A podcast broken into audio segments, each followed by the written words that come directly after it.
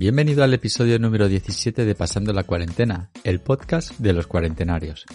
Cuarentenario, un término entre el despectivo cuarentón, el infantilizante cuarentañero y el aséptico cuadragenario. Un término que si existiese, bien podría definirse como persona de 40 años de edad o poco más o menos llevados con dignidad. Hola, soy Daniel Pérez Marcos, cuarentenario junior y hoy con mucha paz interior. Porque hoy me acompaña Judith Fossés. Catalana afincada en Suiza, Judith tiene 38 años, está casada, tiene dos hijas y trabaja como farmacéutica en Lausana, aquí en Suiza, desde 2008. Además de licenciada en farmacia por la Universidad de Barcelona, Judith se ha interesado desde bien temprano en todo lo relacionado con las terapias naturales, tal que la aromaterapia, la fitoterapia o la medicina tradicional ayurvédica, formándose además como instructora de yoga, disciplina que practica en su día a día. Judith es una de esas personas que cuando terminas de hablar con ella, te ha subido la moral por lo menos dos palmos. Una persona que sabe escuchar, dulce, cercana, que irradia buen rollo y ganas de vivir.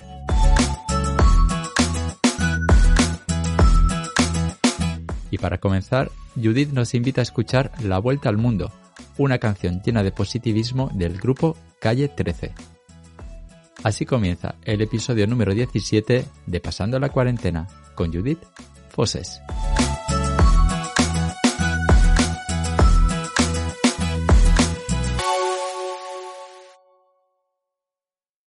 Hola, soy Judith y voy a pasar la cuarentena.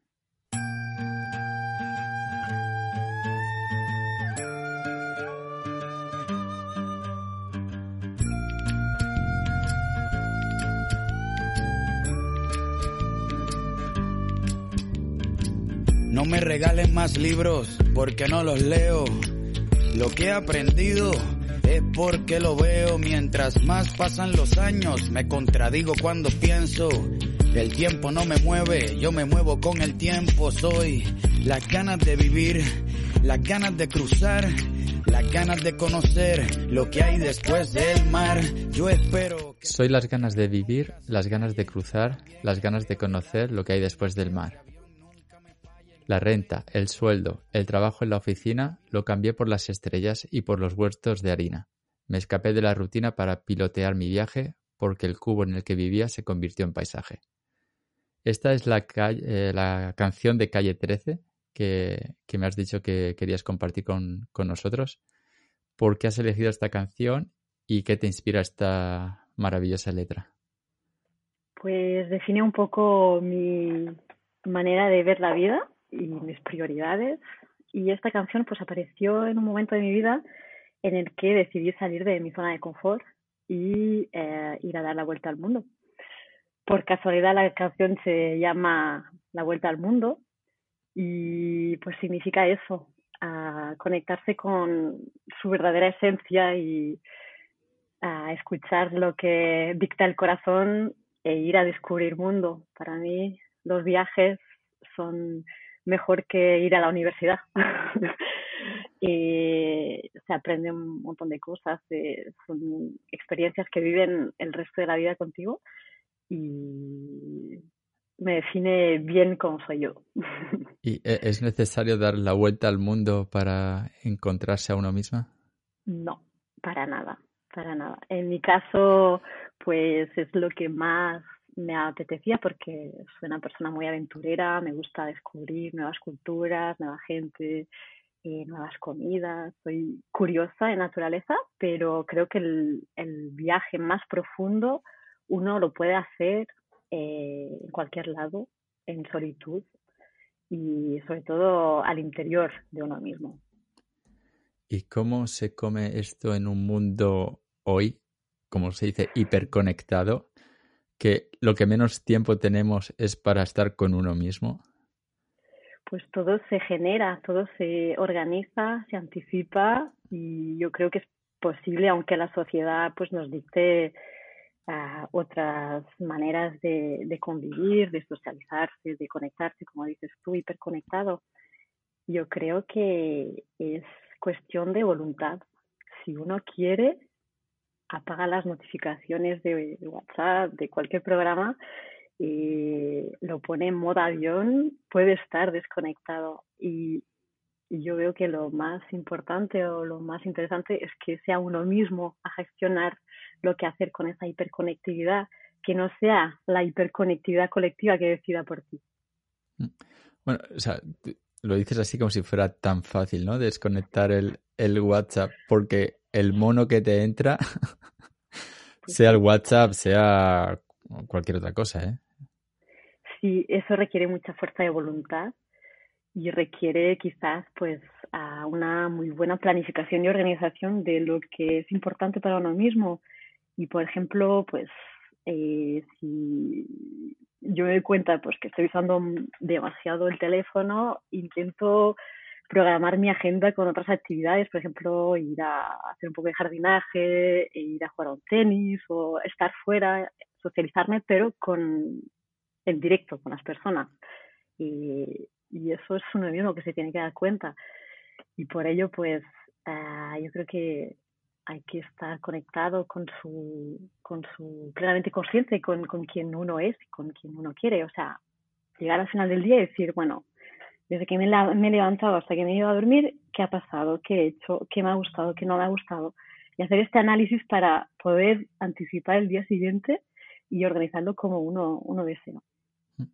Yo creo que esa es la parte más complicada de darse cuenta de que uno lo necesita.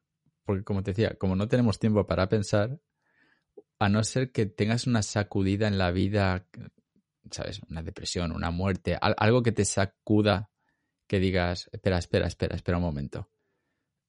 No, ¿Sabes? Me, estoy olvidando de mí mismo o estoy haciendo cosas que ni me apetecen. Hablamos, de hecho, eh, sobre, el, sobre el tema, ¿no? La, en el episodio pasado que titulamos eh, Soy persona, precisamente por eso, por mucha fuerza de voluntad que, tú puedas tener en tu interior, ¿para qué sacarla a relucir si no hay ningún dolor que eliminar? Mm, vas avanzando a trompicones a lo mejor, pero replanteárselo todo es, mm, ¿sabes? Como más vale malo conocido. Estoy de acuerdo contigo.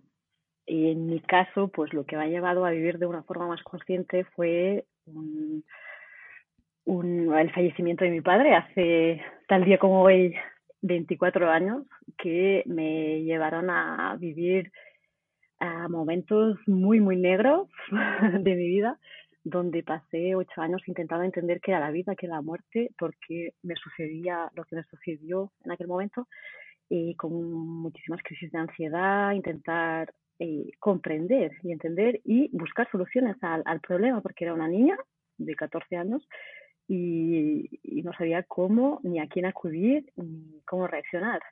Así que aquello me ayudó muchísimo a evolucionar como persona y encontrar los buenos terapeutas que me ayudaron desde aquel momento y me siguen ayudando a día de hoy.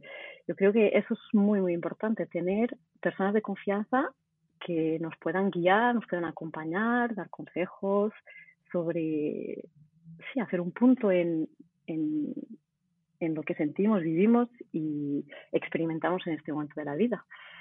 Y sí, estoy de acuerdo con respecto a lo que dices, que tienes que vivir algo muy duro, muy fuerte y grueso para darte cuenta de lo que realmente es importante en la vida y poder apreciarlo y vivirlo al día a día no sé si, si, llamarle un reset o tampoco sé hasta dónde tú dices un cambio profundo en tu vida, pero no sé qué, qué, implica. Si es en tu manera de ver la vida, como has dicho, pero me imagino también que en tu manera de, ser, ¿no? No sé si antes eh, tú me dijiste en una vez que, que eras como súper tímida también. Y no sé si ha sido a, a, raíz de ese, pues de, ese caso que tuviste donde te empezaste a replantear cosas que también no solo ha cambiado tu, tu manera de afrontar la vida, sino básicamente tu persona, tu manera de ser. Total, totalmente.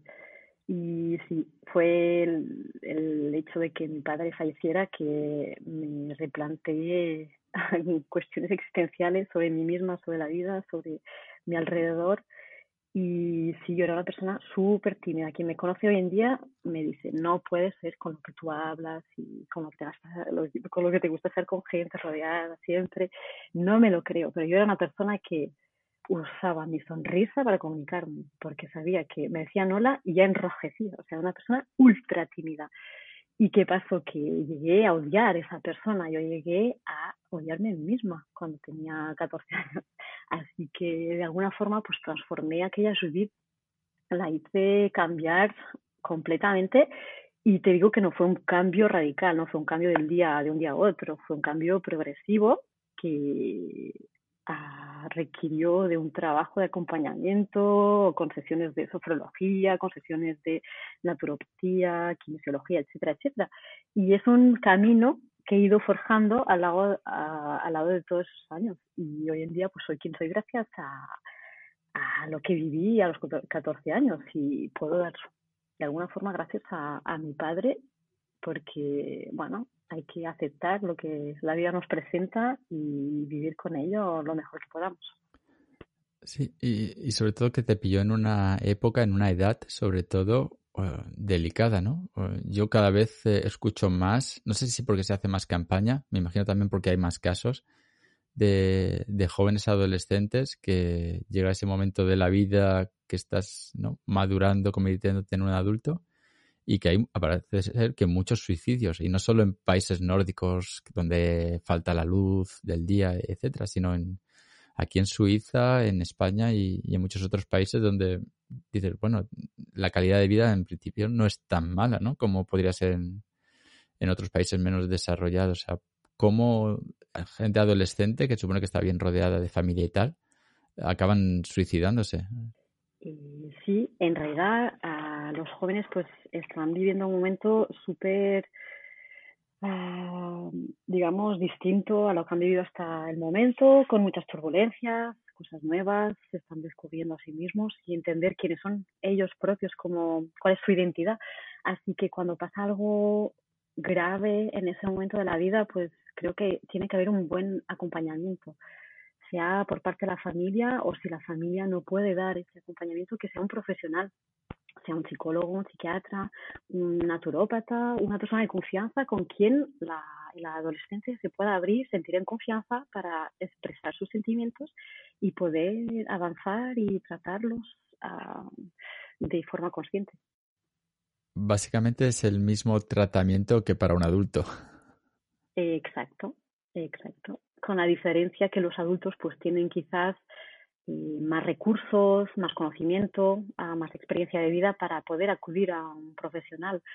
Y los adolescentes están como súper perdidos, así que tienen que tener, ah, sea en la escuela o en la universidad o en sus actividades uh, extra, extraescolares, pues este tipo de informaciones, este tipo de apoyo accesible para que puedan ellos por sí propios acudir y mm. otra cosa es eh, los padres y amigos y familia también estar uh, muy, ser muy conscientes de lo que está pasando, estar cerca de esa persona cuando está viviendo un cambio importante o están viendo un comportamiento distinto del habitual para poder uh, tener esa, esa alarma para, para actuar lo más rápido posible.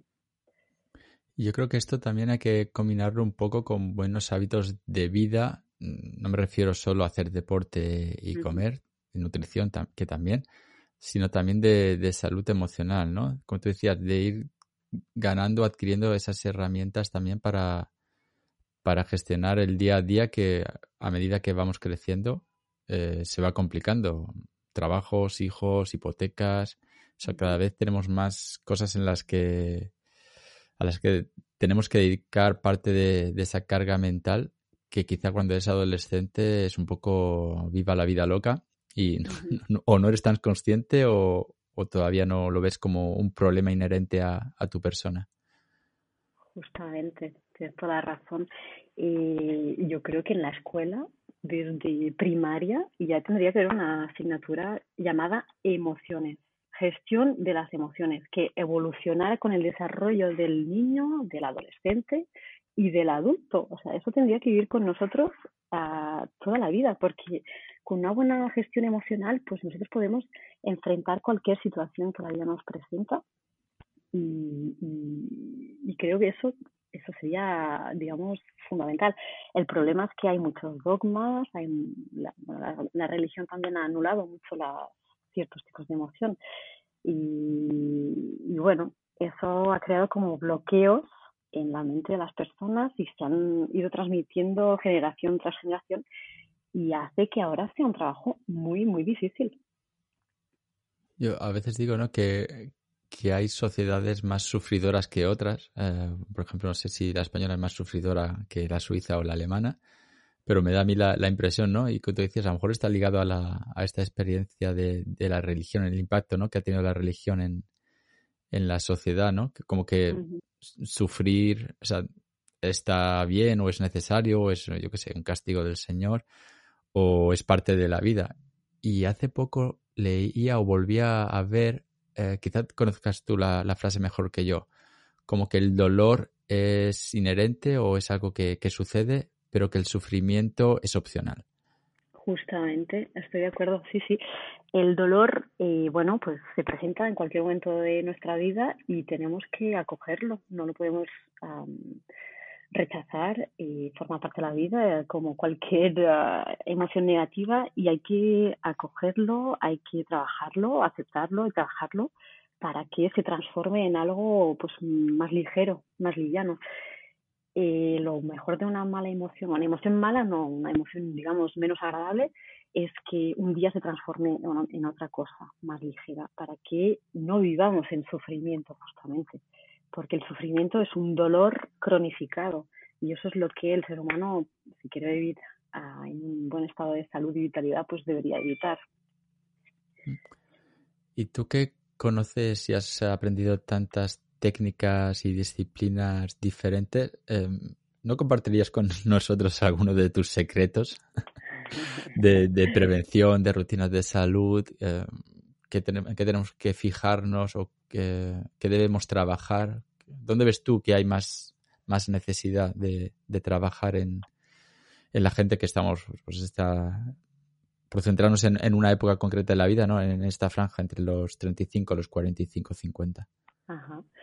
Eh, sí, claro que sí que puedo compartir. Pues es algo que aprendí en la India durante mi vuelta al mundo, donde fui a, a estudiar Ayurveda, que es la ciencia de la vida, el conocimiento de la vida, y lo que, o sea, donde daban más atención era en la respiración, el prana, que es la energía vital, que es lo que nos mantiene vivos.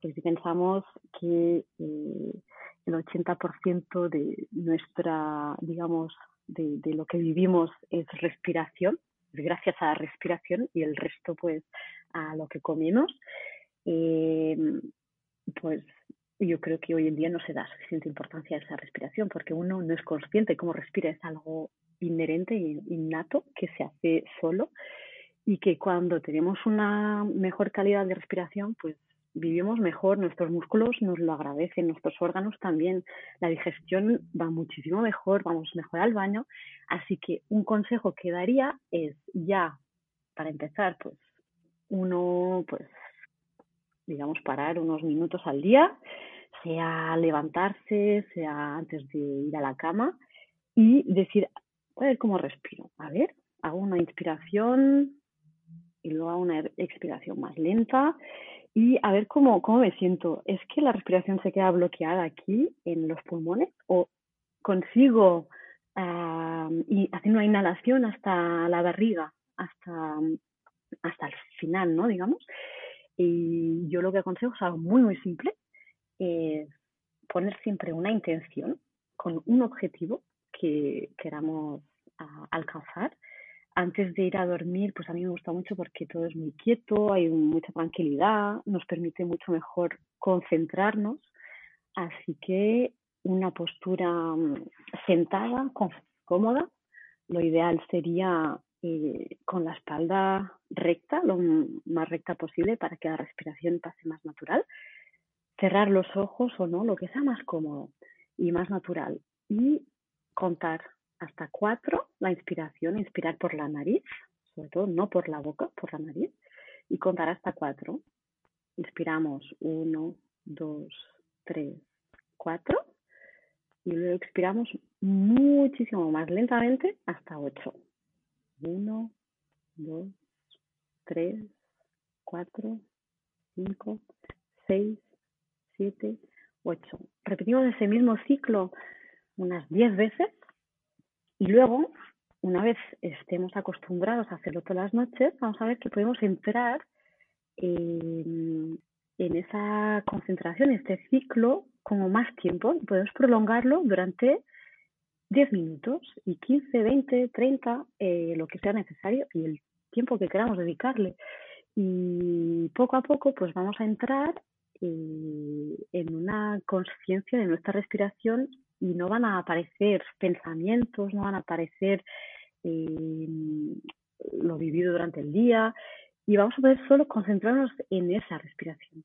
Y eso es lo que se llama meditación y es muy, muy saludable para tener un buen, ah, una buena salud emocional, una buena salud ah, del sistema nervioso sobre todo, y nos permite dormir mejor, o sea, para no padecer insomnio es lo mejor que se puede hacer.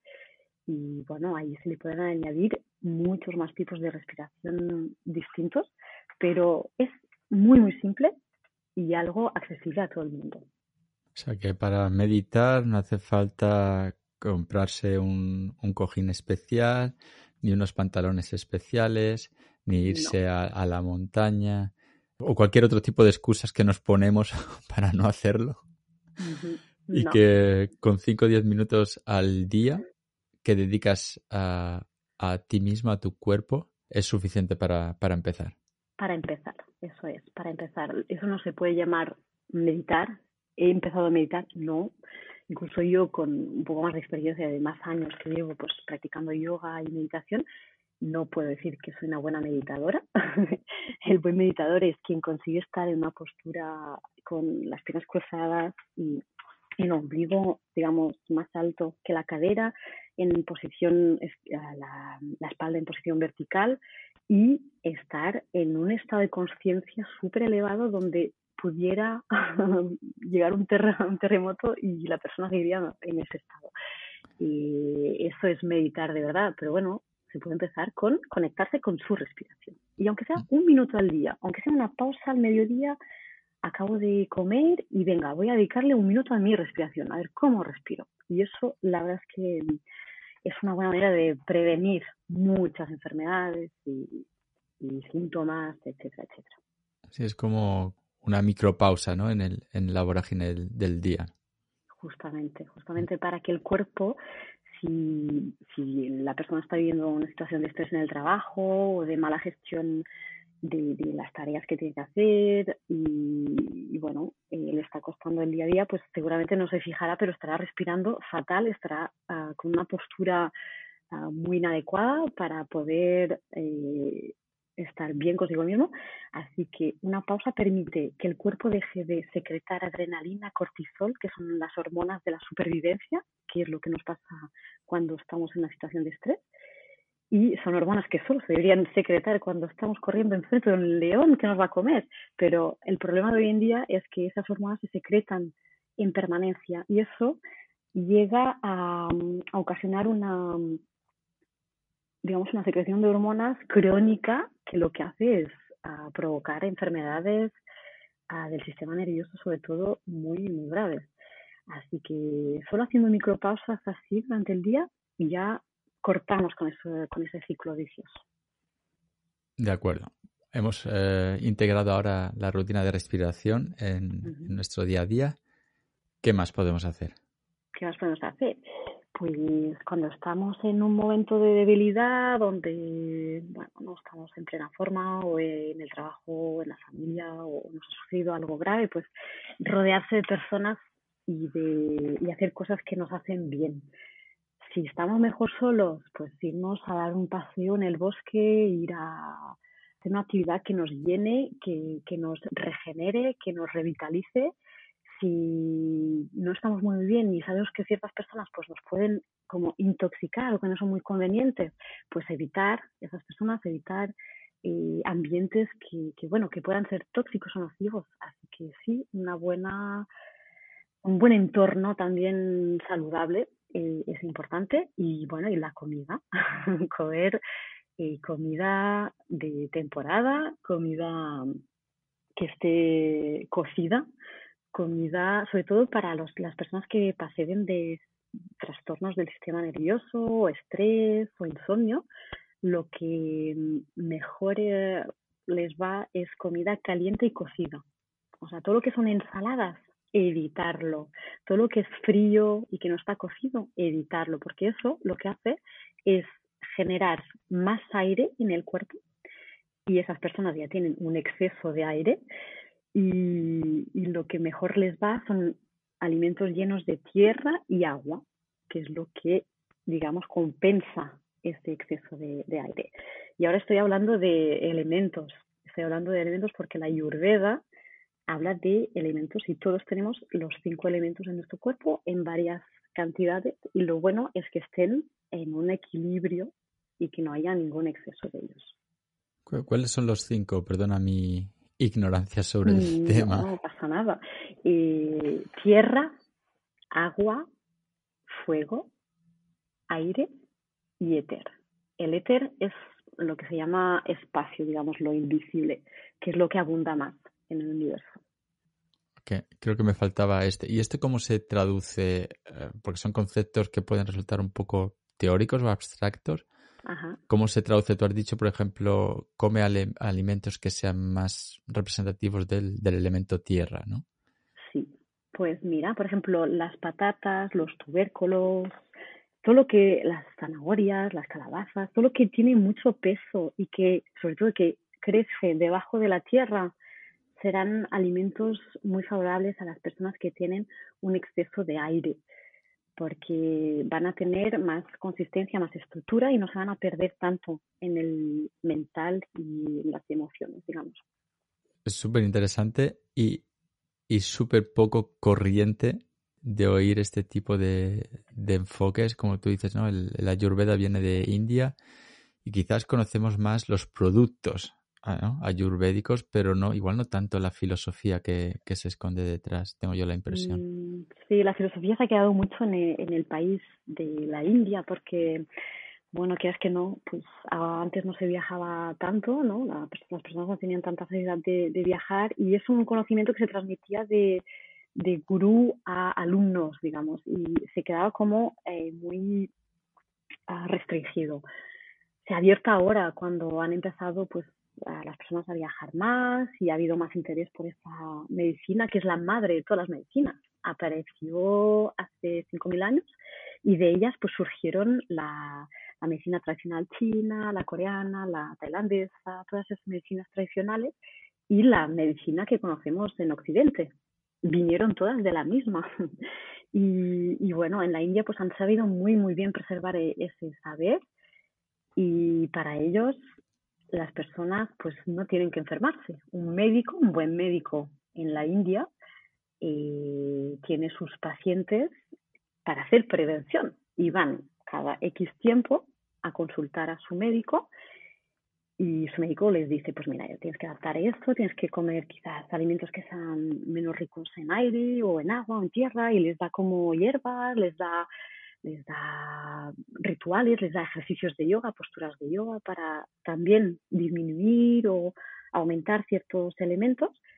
Y cuando hay una enfermedad, pues el médico se, se dice a sí mismo, yo soy un mal médico porque no he sabido preservar la salud de esa persona. Ahí está la diferencia. Sí, espera, a ver, el médico no cura en la India, no. el, el, médico previene.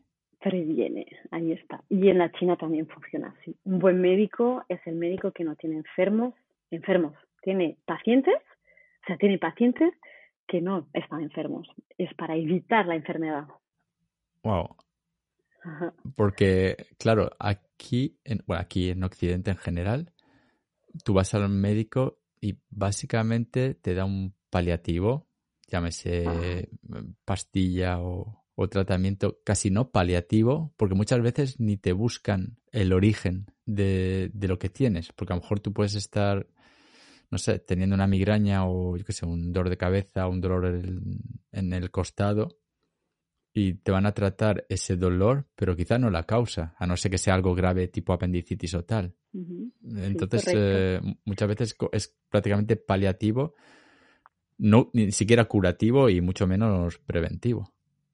Justamente, y es una pena, es una pena que sea así, pero bueno, poco a poco hay cada vez más interés de las personas en, en hacer prevención, en envejecer mejor y, y, hay muchos terapeutas especializados en hacer prevención. Y bueno, yo tengo la esperanza que un día la medicina va a ser preventiva y curativa. Yo creo que las dos pueden trabajar juntamente porque la ciencia ha evolucionado muchísimo y tenemos que darle muchas gracias a todo lo que se ha investigado hasta ahora y a todo lo que se ha conseguido porque hay muchos tratamientos que, que son muy eficaces y que tienen lugar de ser pero también hay la parte de prevención que está muy, muy olvidada, que no, no forma parte de, digamos, de la medicina tradicional aquí en Occidente y es muy, muy importante a prevenir para evitar de curar, sobre todo. Mm. Bueno, en muchos casos es triste, pero básicamente es porque no hay nadie que pague por ella. Pero, pero hay aquí en Suiza la oportunidad de, de acudir, digamos, a, a un terapeuta que esté cubierto por el seguro complementario. Eso sí, hay muchos terapeutas que los cubre el seguro complementario y que trabajan sobre la prevención. Incluso hay muchos médicos que son generalistas, que se han especializado en medicinas alternativas y en hacer prevención sobre todo, y los paga el seguro de base. Así que posibilidades hay. Lo que pasa es que no se conoce tanto, no es lo más común o habitual. Pues al final nos estás aquí dando una clase, una clase magistral casi sin, sin quererlo, porque yo en realidad te había invitado para, para hablar de ti. Pues mira, sí que está un poco de mí. No, no, pero para, para que haya, sí, para que haya una transición suave. Venga, tú que te has, eh, digamos, puesto en, plástica, en práctica, ¿no? Todos estos conocimientos, estas disciplinas, y lo digo sobre todo porque yo siendo científico me gusta que todo, como se dice, ¿no? Basado en la evidencia. Así que, ¿cómo se traduce esa evidencia en tu persona? ¿Cómo te encuentras hoy? ¿Cómo ves la vida? ¿Cuál es tu estado emocional con todas estas herramientas ¿no? que, te empujan hacia adelante? ¿Dónde estás ahora? ¿En qué momento de la vida?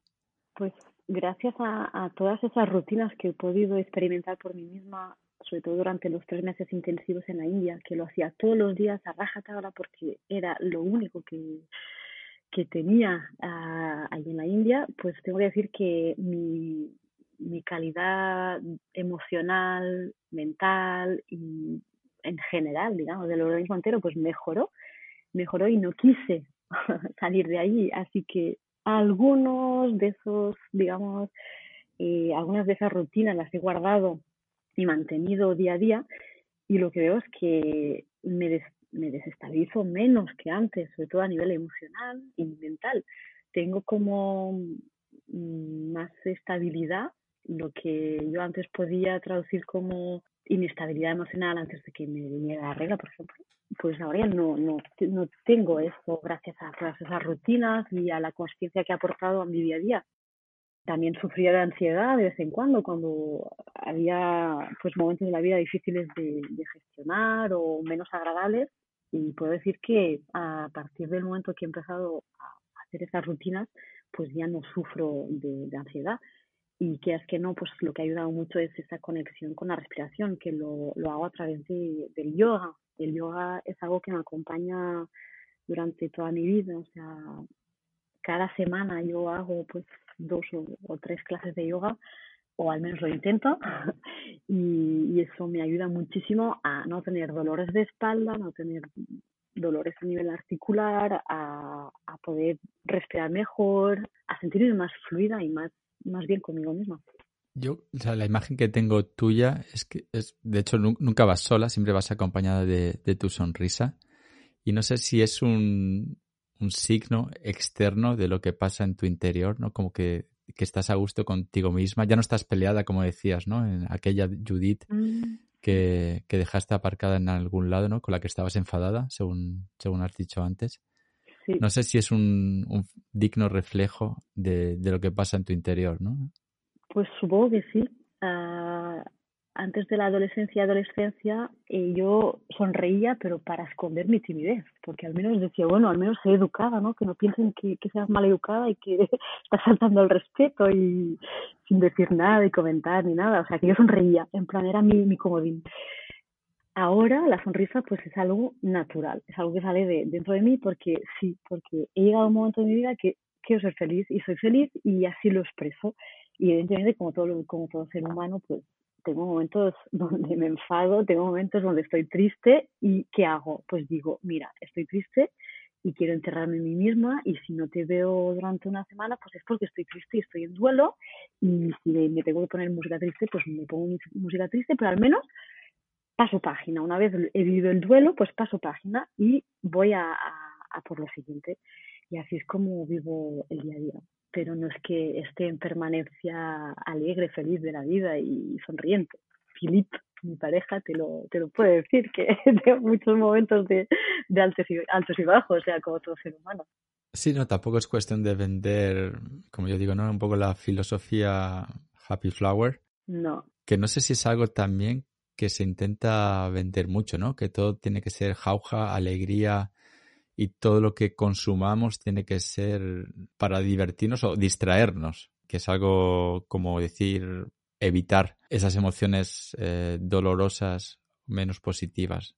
¿no? Me parece un poco, ¿no? Lo que dicen, La cultura de la felicidad, ¿no? Que ahora vuelven a haber eh, olas de gente que la cuestiona, porque ha habido unos años que básicamente si no eras eh, un dichoso de la vida 24 horas al día, 7 días a la semana, eh, es que básicamente tenías un problema patológico y, no es así.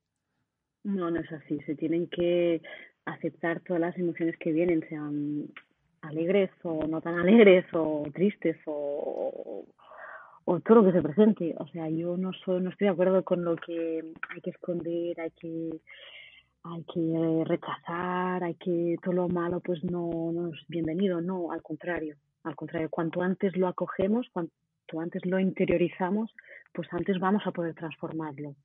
Y antes estamos hablando incluso de, edades de dos, tres años. creo que también lo comentaba en, en, otro episodio del podcast, que hay estos libros del, del monstruo de las emociones para enseñar, eh, no es algo que esté integrado en las escuelas y tal, pero sí que hay libros para, para niños de 2, 3, 4 años que les hablan sobre las emociones, sobre la cólera, el tema de la respiración, que cuando tienes la cólera que te visita, pues puedes respirar un par de veces como para, para calmarte un poco, ¿no? Y, y es algo que, bueno, que, que está llegando a, a, a, la sociedad a cuentagotas por ahora, pero bueno, eh, mejor que, nada, ¿no? Y que incluso estemos pensando en, en los niños, ¿no? Que a esa edad eh, es un momento también de, de cambios brutales. Eh, ellos todavía no tienen ni siquiera el córtex, el, el, cerebro completamente desarrollado. O sea, todavía menos herramientas que un adolescente. Sí, sí, justamente es en ese periodo, sobre todo de 0 a 6 años, que los niños son esponjas, que lo absorben todo y aprenden todo, que se tiene que hablar de emociones, porque ellos las viven de forma natural. No tienen filtros, no les han enseñado a vivirlas de otra manera, o sea, las viven en plena intensidad y hay que explicarles cómo gestionarlas. Así que esos libros me encantan, o sea, están en la biblioteca de, mis hijas e incluso hay un, uno muy divertido que se llama Gastón, eh, es un unicornio y te da ejercicio de sofrología para hacer con los niños en cada emoción, o sea, hacer respiraciones o a visualizar, digamos, un objetivo o ejercicios que los niños, pues súper accesibles, accesibles a los niños, que pueden aplicar en apoyo, con apoyo de un adulto. Así que lo consejo a 200%, sobre todo porque es en este momento que ellos van a aprender y es un regalo para el resto de la vida. Pues con ese regalo te propongo una última pregunta y ya vamos concluyendo la charla. Es, ¿a qué quieres que se parezca tu vida en unos 20, 25 años, cuando estemos tocando la, jubilación? Eh, me gustaría pues poder seguir viajando, viajando con mi familia, con mis niñas también, si quieren apuntarse al tren del viaje y y aprender, aprender porque esta sed de, tener cada vez más conocimiento de la vida pues me, mantiene viva. Así que así me veo viajando, viajando. Pues nada, que, así sea y que bichitos que están pululando por ahí eh, nos dejen. Sí, aunque sea aquí al lado, pero bueno, estar con gente, aprender de la gente, y también dar, dar eh, mi experiencia de vida y a quien a quien esté dispuesto a, dejarse ayudar también con esos conocimientos que vienen de la India, pues eh, a partir de septiembre vamos a abrir un centro de, de, medicina integrativa y multidisciplinaria con un amigo fisioterapeuta y el proyecto es en, en ser independiente. Justamente un vecino hoy me decía, un vecino que ha, construido una empresa, ya es tiene 85 años y que ha tenido mucho, mucho éxito construyendo su empresa y siendo autónomo, me ha dicho, hasta los 40 años aprendemos y trabajamos por otros. A partir de los 40 es el momento de, de dar nuestro conocimiento y crear nuestro propio negocio, nuestra propia empresa y ser nosotros mismos. Y me ha encantado. Oye, pues con esto nos vamos a quedar porque mejor no podíamos acabar. Así que muchas gracias por, por hacerme un huequito, eh, hacernos un huequito a todos los que, escuchan el podcast. Y nada, te deseo lo mejor para el nuevo centro. Has dicho que después de verano, ¿no? En septiembre, sí. En septiembre, empezaremos. Pues nada, estaré, estaré atento. Muchas gracias, Dani. Ha sido con mucho gusto.